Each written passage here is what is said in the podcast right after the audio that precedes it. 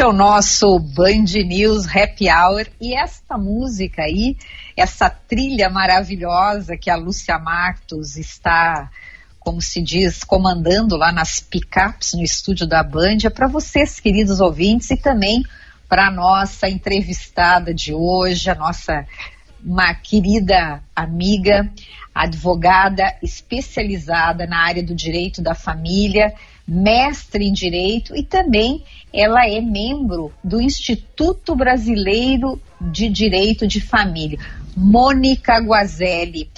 E, Mônica, nós estávamos conversando dia destes, eu e a Lúcia, porque nós nos demos conta de que com essa uh, situação toda que nós estamos vivendo, tem exigido de todos nós uma mudança assim super radical no nosso modo de viver. E isso aí nós começamos a pensar quais eram uh, as pessoas que estavam sendo muito afetadas e nos demos conta também, claro, principalmente nas crianças, mas nesses, nos casais que são separados, que têm guarda compartilhada, como é que eles estariam enfrentando esta toda esta situação. E aí lembramos imediatamente de Mônica Guazelli. Tudo bom, Mônica? Muito obrigada por ter aceitado o nosso convite. Eu que agradeço, Ana Cássia. É um prazer para mim poder estar presente com vocês aqui no Happy Hour, que é um programa que sempre que eu posso eu assisto. Muito obrigada. Mônica, o que, que vocês estão observando nessa questão? Como é que estão as famílias estão esse lidando com essas. É, é, tá difícil, porque esse isolamento acabou trazendo um desafio muito grande para os pais separados. Porque não importa exatamente os termos do acordo que eles têm, se é um acordo só de convivência, se é um acordo de guarda compartilhada, efetivamente. O que, que existe? Existe uma situação atípica de pandemia que não está prevista em acordo nenhum, nunca se fez um acordo prevendo uma situação de pandemia então é uma situação nova. E esse inusitado nos faz repensar algumas coisas. Direito de família, em primeiro lugar, é preciso dizer, é o direito do caso concreto. A criança, hum. a idade da criança, a situação dos pais, toda circunstância, ela é única. Então, esta é a circunstância que vai ter que ser compreendida e levada em consideração para que se possa fazer alguma modificação. E além de ser um direito do caso concreto, as situações são díspares, né? Então, de repente, uma criança com meses de idade difere totalmente de uma, de uma visitação ou de uma conversa de uma criança com 10 anos. Ô, Mônica. Então, sim. Boa tarde, aqui é a Lúcia, tudo Boa bem? Boa tarde, Lúcia. É, eu, queria, eu queria saber se tu já tens percebido isso na tua área. Co como é que o coronavírus sim, atingiu sim. essas famílias? Já é uma, é uma, já é uma situação é uma concreta, realidade, uma realidade. Até porque muitos pais, assim como vocês falaram há pouco do Grêmio do Internacional, que embora sejam times antagônicos, são times que estão se unindo para resolver uma questão séria que apareceu. Então a gente tem muitos pais que estão sabendo lidar com essa dificuldade de de, assim, de isolamento e compreendendo que a criança não pode continuar com aquele mesmo ir e vir que antes existia. Então, por exemplo, esses pais estão entrando em acordos para colocar a criança mais tempo com um pai, depois mais tempo com o outro, para não ter tanta alternância, por exemplo. Quem uhum. dera fosse assim, né? Quem dera, fosse, Quem dera fosse amigável, né, Mônica? Exatamente. Isso aí a gente consegue já diagnosticar algumas alternativas. Ah, doutor, eu posso fazer essa combinação? Claro, pode fazer essa combinação, porque isso faz parte de uma adaptação a um momento atual, diferente. Ah, mas isso não é o que está no acordo lá que o juiz homologou. Não, não é o que está no acordo judicial. Porém, é o que se presta para esse momento. Mas o difícil, evidente, é quando não há acordo o casal. Aí, aí entra o judiciário já tomando medidas, né, Mônica? Exato. eu estava vendo aqui que no, no sábado, dia 28, a Justiça de Goiás determinou que a mãe fique com a guarda unilateral de uma filha de dois aninhos por causa justamente dos riscos. Exatamente. Isso, pode, isso vai ser muito comum. O que, que a gente está tentando, uh, vamos dizer assim, tentar evitar essa via judicial, até para não sobrecarregar também o sistema jurídico e judicial, e não apenas o sistema de saúde, nós temos que pensar também. Eles estão atuando no regime de plantão e eu acho que agora tem mais responsabilidade ainda o advogado da área de família para não fazer chegar ao judiciário uma questão que ele deva tentar procurar o advogado da outra parte, tentar negociar ao extremo antes de propor uma demanda de urgência. O plantão está funcionando, mas que bom se a gente puder evitar o plantão. E acontece que, naturalmente, um juiz, vendo a possibilidade de uma criança ficar exposta ao contágio, ele vai reduzir. Ele não vai permitir o ir e vir dessa criança. Então, o que cabe é a gente até aconselhar os clientes que fazem questão dessa convivência regrada como existia, a ceder nesse momento e compreender que é uma suspensão temporária daquele acordo. Né? Isso não quer dizer, é como se fosse umas férias, ou como se um dos pais tivesse ido residir no exterior fazer um curso por um tempo. Vamos aguardar, temos que ter o bom senso acima de tudo. Agora, Ana, Mo... Ana Oi, Mônica, pois... só queria acrescentar uma, uma coisa que eu achei tão bacana, no meio de tudo isso que a gente está vivendo em relação a pais separados, já, já, já há vários casos de ex-casais que voltaram a morar junto, Pois é. Justamente para ninguém ter que se afastar das crianças. Eu achei é. uma ideia tão bacana isso. Mas esse é o típico, né, assim, exemplo ótimo, mas não é o que acontece finalmente. Até porque o que está acontecendo também, que a gente tem visto aí, que muitos casais que antes se viam pouco, agora estão tendo que conviver diuturnamente e já muitos estão chegando no nível de intolerabilidade. É verdade. Pois é, eu, eu quero te dizer que eu acho que deve ser muito, muito difícil, né? Isso, que daí, Lúcia, eu quero te dizer que é, quem te contou essa deve ter tido assim um ou dois casos, porque o que eu tenho ouvido, Não, pelo tem menos, vários casos. é mesmo. Os relatos para mim são o contrário, tipo assim, tô com uma raiva daquela criatura, porque principalmente, não sei se a Mônica já está uh, também, uh, esta semana nós entramos na Semana Santa, né, como a gente chama, e, e no próximo final de semana é a Páscoa. Tem muitos pais que estão agora vivendo essa situação. Como é que vai ser a Páscoa? Quem fica com a criança? Eu tenho um amigo meu é, que até pediu que eu trouxesse, pediu, disse, ah, não fala meu nome e tal, mas ele, o, o, ele vive com o filho aqui, tem a guarda, a mãe mora em Florianópolis e estão ainda numa discussão porque ela quer vir, queria vir de carro, né? Quer vir de carro buscar o menino para passar a Páscoa, não sei aonde. Ele está com os cabelos em pé, enfim. Como é que faz numa situação dessas, mãe? Olha, eu, eu diria para ela, para ele não deixar.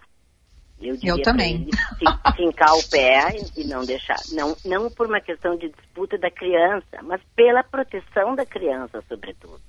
É óbvio que o, a coisa mais importante nesse momento é a gente. O que, que é o essencial de toda essa situação de pandemia que estamos vivendo? É proteção da saúde. Esse é o principal.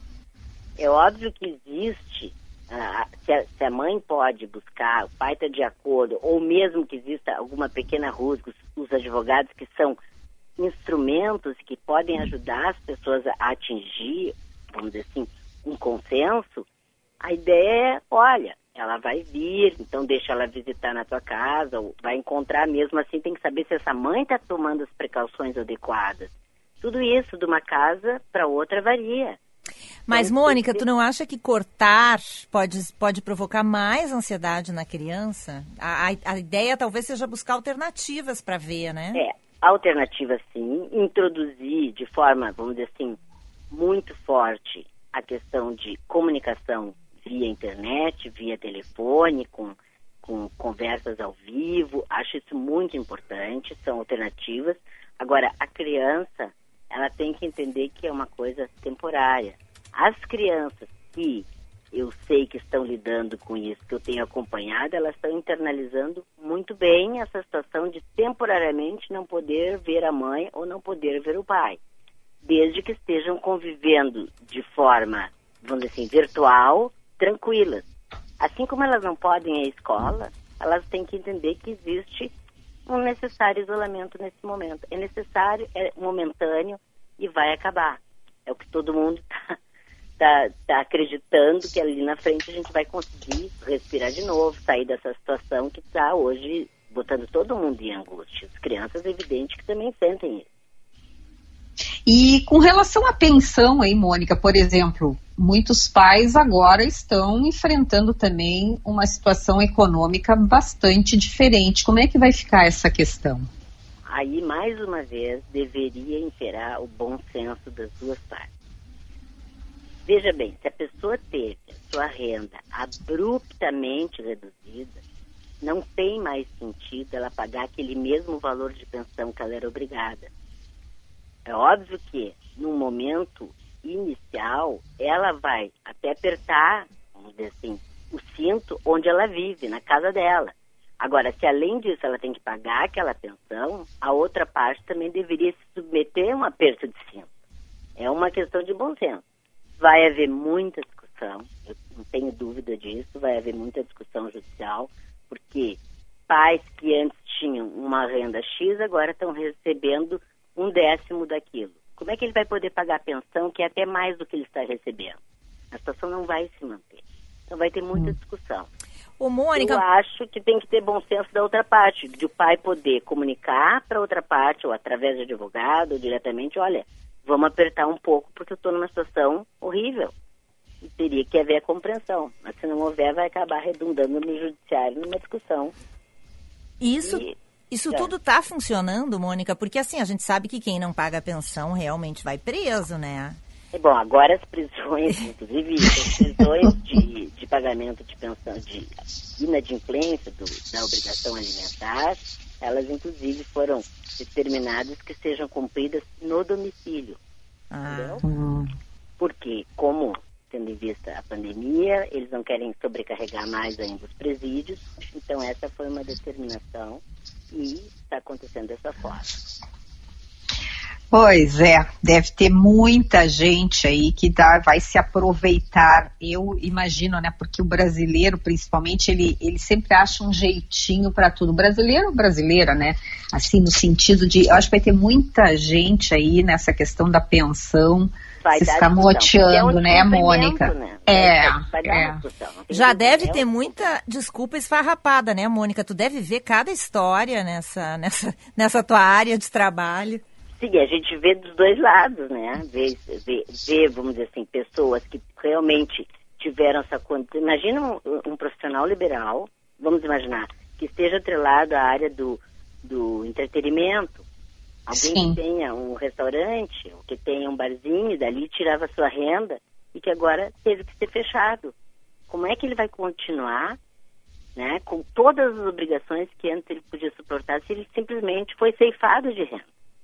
Então é claro que nos próprios gastos dele, como eu dizia, ele vai ter que reduzir, vai ter que apertar, e a outra parte, em tese teria que receber a pensão X, teria que compreender esse momento, que também é temporário, que também é pontual, mas que tem que ser compreendido.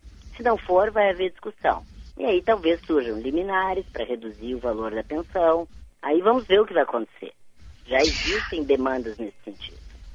Agora, eu quero, eu, eu particularmente acho que a área do direito de família, que a Mônica exerce há tanto tempo, é uma das áreas mais delicadas, porque essas questões aqui que nós estamos falando, mas principalmente porque envolve né, as crianças, envolvem os filhos. E eu fico sempre pensando, Mônica, como vocês, quando estão lidando com essas situações, uh, tem que manter né, essa, essa racionalidade para poder dar uma orientação adequada, não se deixar levar né, para um lado ou para o outro e poder tecnicamente responder. Mas eu acho que deve ser muito duro. E agora, nessa, nessa configuração, nessa situação aí, eu acho que vocês estão enfrentando sim muitos questionamentos nessa, Sim, nesse momento. Será que tem ex-racional, menina? é difícil, mas é difícil, mas sei.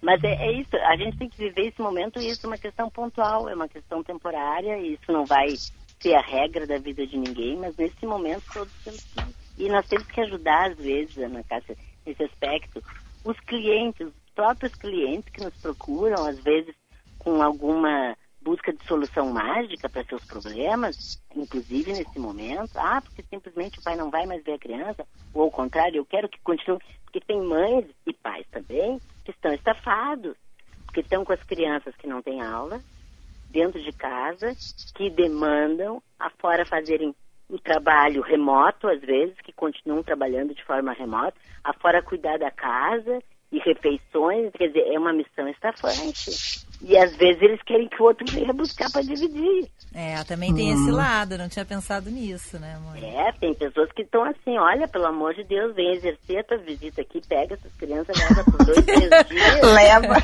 leva é, que o filho é teu, hein, Mônica? É teu também, exatamente. Mas, Mônica, e num caso como esse, por exemplo, digamos que tem um casal de filhos, qual é a recomendação? É dividir os filhos ou não? Isso é pior ainda? Não, a divisão dos filhos não é o mais adequado, mas é uma ideia. Também pode acontecer, como é de uma forma pontual, nós não estamos falando em separar irmãos, é, não é? e é um período, trágica, né? Uma coisa temporária, até porque um poderia tirar as férias, eh, vamos dizer assim, com os avós e o outro com a mãe e vice-versa, eles podem se afastar por um período. Talvez seja até um período de crescimento para essas crianças ficarem afastados um tempo. Eu acho que talvez é. seja uma boa ideia. Pois é, Mônica, mas aí agora também tem o seguinte, né? Os avós estão pedindo que os avós, que as, não, não fiquem com os netos, então nem não, não. isso os é, pobres pais. Os avós é. não estão, os, os, avós que muitas vezes ajudam a terceirizar os cuidados, né? É. Das crianças, eles não estão podendo, é, vamos dizer assim, atender essa demanda agora, porque eles têm que ficar preservados, é fundamental. Então, mais assoberbados ainda são aqueles pais dentro de casa que ainda continuam trabalhando, que ainda têm as crianças, então é, é difícil, é uma situação realmente delicada. Vocês vejam que interessante aqui pelo nosso WhatsApp, pelo 994 110993, a nossa ouvinte Regina, ela dá um exemplo parecido. Ela diz: Boa tarde, meninas. Na minha família, por termos vó no grupo de risco, que cuida de dois irmãos, um dos irmãos foi para casa do pai tranquilo, primeiro lugar pensar nos idosos. Essa é uma atitude inteligente, né? Porque a prioridade agora não são as crianças, são os idosos, né? Sim, proteger o idoso e enquanto, enquanto perdurarem essas medidas de isolamento, tentar fazer com que as crianças não tenham acesso. Acho muito, acho muito importante.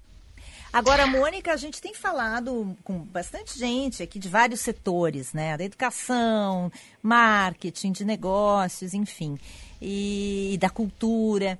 E a gente tem percebido, né, Ana, que todos são meio unânimes em falar nas mudanças que já estão acontecendo nas suas áreas e nas mudanças que vão ocorrer.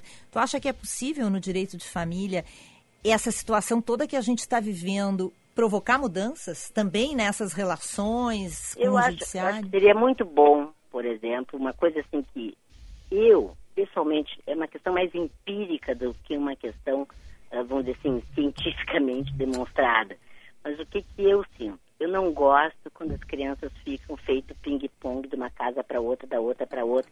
Eu acho que isso na rotina de uma criança não, não, é o ideal, na minha percepção. Talvez até pela idade, pela uh, minha, eu sou mãe, eu sou avó, então eu tenho essa compreensão. Eu acho que a criança dorme uma noite lá, outra noite aqui, outra noite lá, outra noite aqui. Isso não é bom para ninguém, na minha ideia. O ideal seria aglomerar mais os dias para que ela fique três, quatro noites com o pai, três, quatro noites com a mãe, já que querem a guarda exatamente em período quase que equivalente a 50% para cada um, como às vezes acontece, que não é necessariamente guarda compartilhada, veja bem, não necessariamente quer dizer que metade do tempo tem que ser com um, metade do tempo tem que ser com o outro. Isso pode ser um arranjo que, como eu disse, casa a casa, cada vez tem uma compreensão, cada família tem o seu ideal. Mas então, dentro dessa ideia, Hoje, o que o coronavírus está fazendo é isso. Ao invés da criança ficar com esse trânsito tão grande de um lado para o outro, de um lado para o outro, a ideia de diminuir esse trânsito está se trazendo essa ideia de ficar dois, três dias com um, dois, três dias com outro, ou uma semana com um, uma semana com outro, ou até 15 dias lá, 15 dias cá, para diminuir esse ir e vir.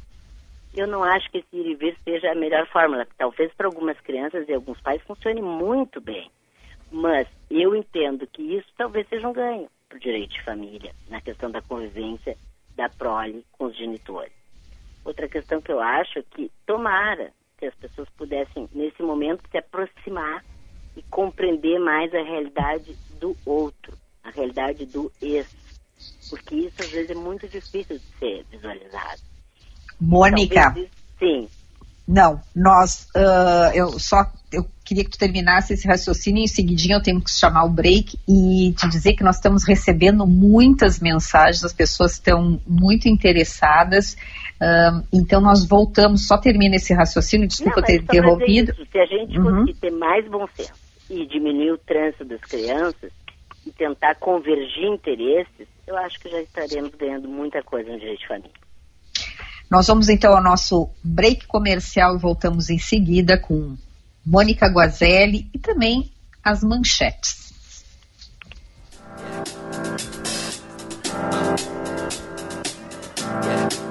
I got this feeling inside my bones. It goes electric wavy when I turn it on. Off from my city, off from my home.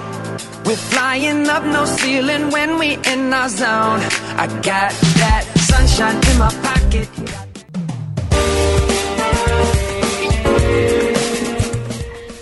E este é o nosso Band News Happy Hour. Nossa convidada hoje é a advogada Mônica Guazelli, especializada em direito de família. Eu só queria, antes de fazer mais uma pergunta aqui, voltar nosso bate-papo gostoso com a Mônica, Uh, dizer, Lúcia e ouvintes, que eu recebi agora aqui um, um, um da nossa também ouvinte, é, médica otorrinolaringologista, doutora Patrícia Ogando, sempre está na escuta, uh, dizendo que estava ouvindo, que achou muito pertinente nós termos falado sobre o uso das máscaras caseiras, sim, e que inclusive no, na página do Ministério da Saúde tem como fazer as máscaras caseiras, porque o próprio Ministério está recomendando. E ela diz que simplesmente porque é para proteção não só daquela pessoa que está usando a máscara, mas para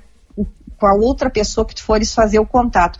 Eu abri aqui rapidamente, então aqui, ó, eles ensinam inclusive os tecidos que eles estão dizendo que podem ser feitas essas máscaras. Tecido de saco de aspirador, uh, cotton composto por, de poliéster, tecido de algodão e fronhas de tecido antimicrobiano. Quer dizer, então tem tudo explicadinho. Muito obrigada, doutora Patrícia Ogando, por essa dica maravilhosa aqui que a gente já compartilhou com os nossos ouvintes. Mônica Guazelli, advogada com especialização em direito da família. Mas eu queria trazer agora também um pouco uh, para os nossos ouvintes. A Ana, Mônica Guazelli. Oi? Tem, tem um comentário de uma ouvinte aqui. É, Por favor. Posso colocar? Porque eu sei que tu claro. já, eu sei que tu já quer falar de coisas boas e leves, é. né? Do lado B da nossa convidada. Então deixa eu só dar o recadinho dessa nossa ouvinte, Ana Cristina Guimarães. Ela diz o seguinte: gostaria de parabenizar pelo programa, pela relevância do tema proposto. Como psicóloga de crianças, gostaria de dividir com vocês que as crianças têm condições de se adaptar, a princípio, a qualquer situação, desde que os assuntos sejam tratados com afeto, conforme a realidade e a verdade.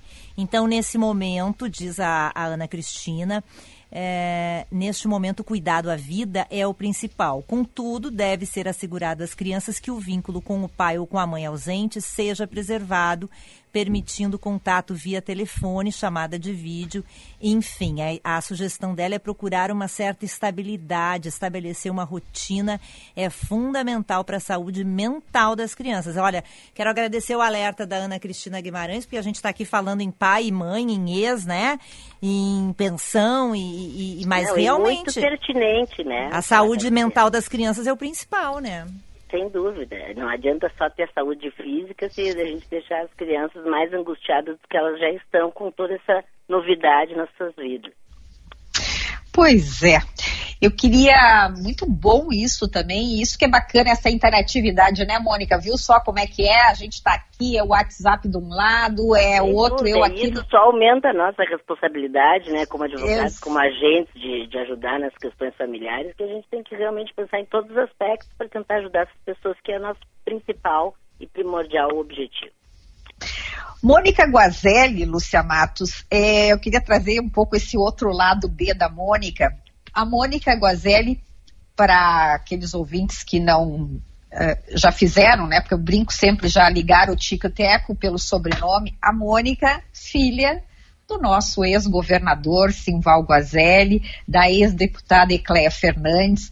A Mônica uh, teve uma passagem, Lúcia, lá na adolescência dela, que a Mônica morou em palácio, como a gente brinca com a Mônica, né?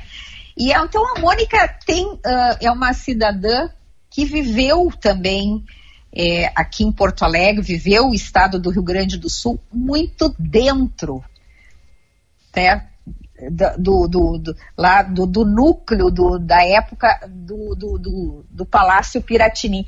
Que, que esta, o que que hoje, Mônica, tu lembras daquela época e como é que tu estás vendo toda essa situação e como é que tu achas que teria sido conduzido pelo teu pai se hoje estivesse como um governador do estado do Rio Grande do Sul? Ah, bom. Aí é difícil, né?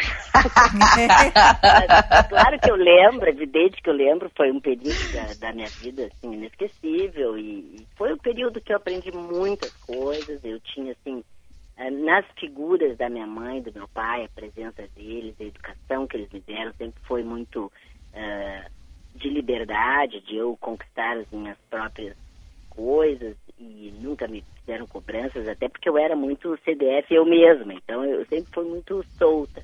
E foi muito importante aquela época para mim. Foi muito bom, fiz muitas amizades. Que idade tu tinhas, Mônica? Eu tinha 12 anos, né? Eu tinha 11, 11 e pouco quando eu cheguei, de 12 a 16 anos. E eu frequentava o colégio de aplicação na época, com quem eu tenho amizade até hoje, com a turma, e gostava muito. Então sempre foi uma coisa assim, vamos dizer assim, a história de morar em palácio, como diz a Ana Cássia, uh, na verdade nunca foi uma coisa que me trouxe assim, afetou de alguma forma, mas o meu pai e minha mãe, vamos dizer assim, hoje, o seu projeto, imagino eles vivendo esse momento hoje, meu pai, que era um político que, que eu tenho de recordação, ele se submeteria muito à avaliação dos técnicos em saúde, tenho certeza. Ele se valeria, sobretudo, desse desse primado, porque eu, eu acho que ele, quando tinha uma questão de justiça, ele entendia que a justiça que tinha que decidir e tal. Mas não está aqui, né? Já faz tempo que já não está mais entre a gente, mas é um, é, é um dos políticos, independente de ser meu pai, que me traz saudades. Porque hoje a coisa está assim, tão descambada no geral, a sensação que eu tenho. Então eu tenho saudade de algumas pessoas de outras épocas também. Ô, Mônica, eu queria saber como é que tu tá vivendo essa, essa pandemia e essa questão do isolamento, porque tu tem duas filhas, as duas moram fora. Pois é, tá todo mundo em isolamento. Eu Uma mora nos Estados Unidos e a outra na, em Londres, que são em Londres. Londres a situação tá bem séria. Pois é, eu imagino a tua preocupação como mãe, Londres né? está muito séria, eles estão em completo isolamento, eles podem sair uma hora por dia para fazer exercício ao redor do perímetro do bairro. E nesse lugar ali mesmo eles podem fazer alguma compra, alguma coisa mas é uma vida, eles estão assim, encerrados e, e lá não tem é, imóveis grandes, quem não tem muito dinheiro, então eles têm um ótimo apartamento, até muito gostoso, com uma vista linda, mas é um apartamento pequeno. E tem um menininho de um ano e quatro meses, então é uma função, né? E a outra mora em Los Angeles, também tem um pouco de saída para o exterior, para sair da, de casa, está em isolamento também. Então, o que, que a gente tem feito? A gente tem falado por WhatsApp, tem se visto. Eu estava com umas férias programadas para ir ver uma e ver a outra. Perdi as duas férias, que eu ia poder ver os netinhos agora. Agora cancelamos tudo, evidente. E estamos aqui, também encerrados. O escritório também está trabalhando só de via remoto. Nós não estamos trabalhando presencialmente. Encerramos até o dia 30, o escritório vai permanecer fechado que é também a data que os prazos judiciais estão programados para não acontecer, né? Estão suspensos. Então, pois... todo mundo levando a quarentena a sério. Pois é, a Mônica e casada com o médico Geraldo Riso, especialista do, do sono, como a gente diz. Vocês têm cultivado o hábito de dormir cedo, Mônica, agora estão dormindo mais cedo ainda? Como é que, Não, o que, que o doutor Geraldo tem recomendado nesse nós período? Nós temos um hábito, né, no, no, dia a dia de sempre acordar bem cedo, realmente bem cedo. Nós acordamos até um pouco antes das seis. Então é nossa rotina acabar indo dormir muito cedo. Agora a gente está acordando um pouquinho mais tarde e indo dormir um pouquinho mais tarde, mas é um pouquinho mais tarde, dez e meia, onze horas que eu estou indo dormir. Então não é tarde. Pois. E acordamos ali pelas é, sete, seis e meia, sete. Mas não mudou muito a nossa rotina. Pois é, né? É tão interessante, porque eu tenho conversado com algumas pessoas, assim, hoje de manhã mesmo a gente fez uma videoconferência uh, com colegas e muita gente uh, relatando, Gurias, dificuldades de manter uma rotina de disciplina, uh, muita gente dizendo que não tem conseguido uh, manter um, um, um, horário fixo para dormir, tem se sentido muito perdido. Vocês têm, Mônica, tu tens acompanhado assim também Não, pessoas? Eu tenho visto, tenho visto pessoas que têm feito, alteraram totalmente a rotina e outras, ao contrário, que botaram horários para tudo que também é importante. eu, eu não preciso de tanta vigilância. Eu já, eu já me sinto muito feliz de não ter despertador todo dia. Para mim já é um ganho. Né? Poder acordar um pouquinho mais relaxado, assim, ter o despertador tocando. Mas uh, eu acho difícil, depois de uma certa idade, pelo menos, mudar totalmente teus hábitos. Quem tem hábito de acordar cedo vai continuar acordando cedo, indo dormir cedo, pode mudar um pouquinho, como eu estou dizendo, mas não vai ter como mudar totalmente, acho difícil. Mas tem muita gente relatando problemas de sono mesmo. Tu sabe que coincidência, gente? Eu estava pensando agora que a gente deveria entrevistar alguém especializado nessa área e acabo é. de saber que a Mônica é casada é, com mas o, o Geraldo está tendo uma demanda assim. Tem pessoas que estão se desregulando mesmo. Não, e a, acho que até por conta de uma ansiedade, não só da falta de rotina, né, Mônica, mas uma ansiedade. Eu normalmente eu durmo muito bem, eu tenho me acordado várias vezes ao longo da noite. Várias. É, mas é eu pra... Custa, né? E, e, eu acho que uma coisa que a gente teria que se disciplinar, e vocês trabalham no mundo da comunicação, e eu acho fundamental a informação nesse momento, mas tem pessoas que estão se bombardeando de informação o dia inteiro. É, é, não tem como um ser humano manter a sua integridade, né, psíquica, se, se toda hora recebe informações e mortes e isso, é muito. Então, de repente a pessoa se organizar para ter, ver os noticiários da manhã, ver os noticiários do fim da tarde, se organizar assim, resumir mais para não ficar o dia inteiro sendo bombardeada de novas informações. Isso faz as pessoas não dormirem mesmo, porque é muita informação. É, e é pois é muita é. angústia, né? Porque é uma informação, é uma informação, a gente, nós, os veículos, os jornalistas, a gente já está fazendo uma luta árdua contra fake news, que já é difícil, porque nesse já é período. É difícil, tá, razão. Tá um horror, né? Então a gente faz todo um trabalho mesmo técnico e jornalístico para filtrar, para passar informações verdadeiras, mas mesmo assim a gente não tem a informação final, nem os médicos têm, né, Mônica? Não se sabe quando vai. Ninguém quando... tem ainda. É, não se tem. sabe quando vai acabar, não se sabe como vai acabar. Então também tem a questão da angústia, né? Eu queria te perguntar, a gente já está se encaminhando para o final, Mônica, quais são as dicas que tu daria uh, ah, para os nossos ouvintes aqui? O que, que tu tem feito para passar o teu tempo em casa nessa quarentena? Tu está trabalhando, não está? Que tipo de atividade Sim, tu buscou fazer? Estamos trabalhando aqui, eu e Geraldo, bastante até. De forma remota, claro, mas temos trabalhado bastante. Tem sempre alguma coisa para fazer de trabalho, então a gente costuma fazer um exercício quando acorda de manhã, a gente se exercita porque não dá para parar. Depois do exercício a gente toma café da manhã, nos preparamos nosso café, tomamos café. Aí depois banho, aí nos vestimos, né? Isso é uma coisa que eu acho importante também para a cabeça das pessoas, é se organizarem dentro de casa, não ficar o dia inteiro de pijama, tem gente que fica. Nos vestimos e aí vamos para o nosso estúdio, que nem o teu, Ana Casa. Cada um com seu ah, viu? trabalho. E separados, Mônica? É, não, nós, nós temos na mesma sala, mas tranquilamente a gente põe aqueles fones de ouvido, se precisa, e cada um fica no seu, no, no seu, seu, quadrado. quadrado. e aí, quando chega perto do horário de almoço, a gente vai para a cozinha, preparamos nosso almoço, ou a gente tem alguma coisa que já está pré-pronta.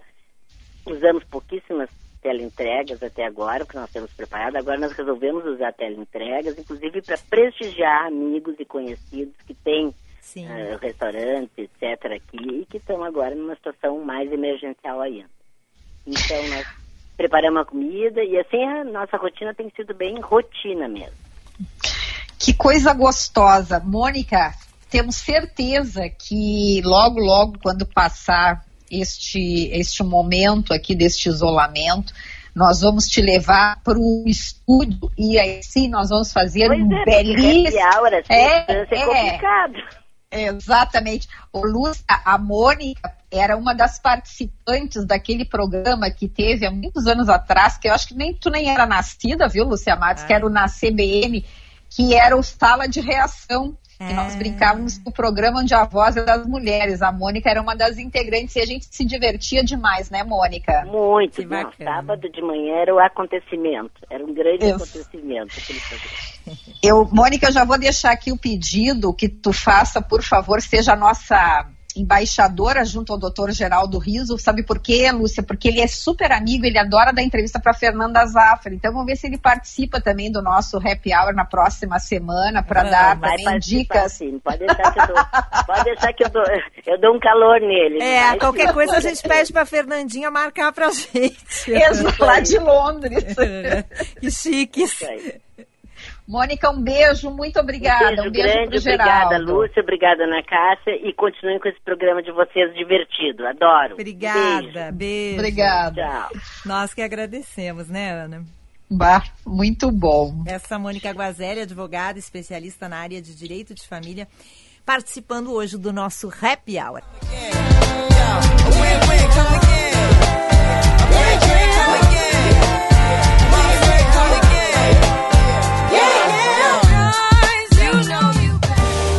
Você ouviu Band News Happy Hour.